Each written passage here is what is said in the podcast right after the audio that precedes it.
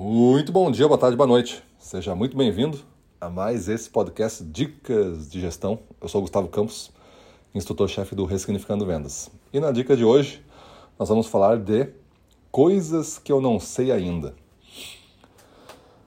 Nós nós pegamos muito nas coisas que a gente sabe que sabe.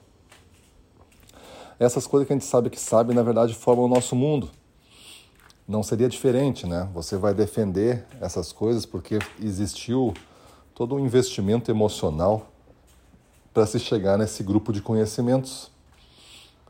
Você estudou algum determinado número de anos, você viveu algum número determinado de anos, passou por algumas frustrações, alguns sucessos, aprendeu com pessoas que lhe ajudaram, aprendeu com pessoas que lhe roubaram. Então tudo isso tem um custo. E isso a gente chama de investimento emocional. E esse investimento emocional faz com que a gente valorize em excesso as coisas que a gente sabe que a gente sabe. Então, essas coisas que eu sei que sei, elas fazem com que eu perceba o mundo somente por esta perspectiva. Bom, eu também tenho que entender que existem pessoas que fizeram outras jornadas. Tem pessoas que tiveram outra vida que foram talvez enganadas ou roubadas de outras formas e tiraram outras lições disso, que tiveram outras conquistas e tiveram outras lições disso, que foram ajudadas por outras pessoas com outras lições, que estudaram por mais, por menos ou em outros lugares e aprenderam outras coisas.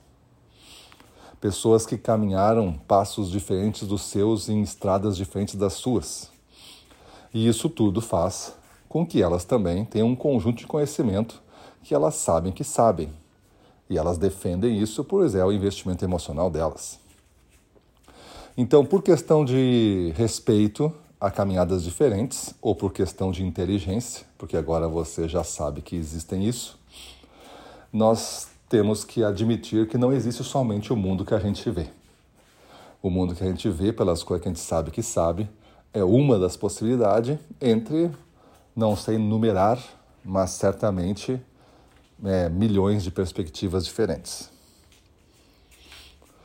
Desta maneira, em vendas, o que acontece? A mesma coisa. Você começou de uma maneira, foi ensinado de uma maneira, errou e teve fracassos de uma maneira, mas também teve muito sucesso de outra maneira, por isso que você continua. Tudo isso formou seu investimento emocional nessa carreira de vendas e forma hoje o seu conhecimento que você sabe que sabe. E aí, quando vem alguém e diz para você fazer alguma coisa diferente disso, a primeira reação, tanto em vendas quanto em qualquer outro aspecto da vida que ataca o que eu sei que sei, é defender, porque houve o investimento emocional.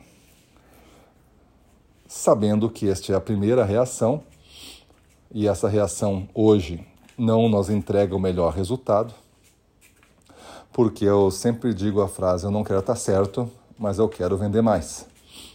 Então, se provar para mim que essa situação tem potencial de vender mais, ela não vende mais porque eu não fiz ainda, né? Vou ver o potencial. Tem potencial de vender mais e eu conseguir organizar mentalmente um plano para fazer um laboratório, um teste valendo, mas um teste as ganha, né? um teste para vencer, eu vou fazer. E se esse teste der resultado melhor, eu paro de fazer o que eu faço e começo a fazer de outra maneira. Para mim, isso é aprender com a vida. Isso é acompanhar o ritmo da evolução do mundo.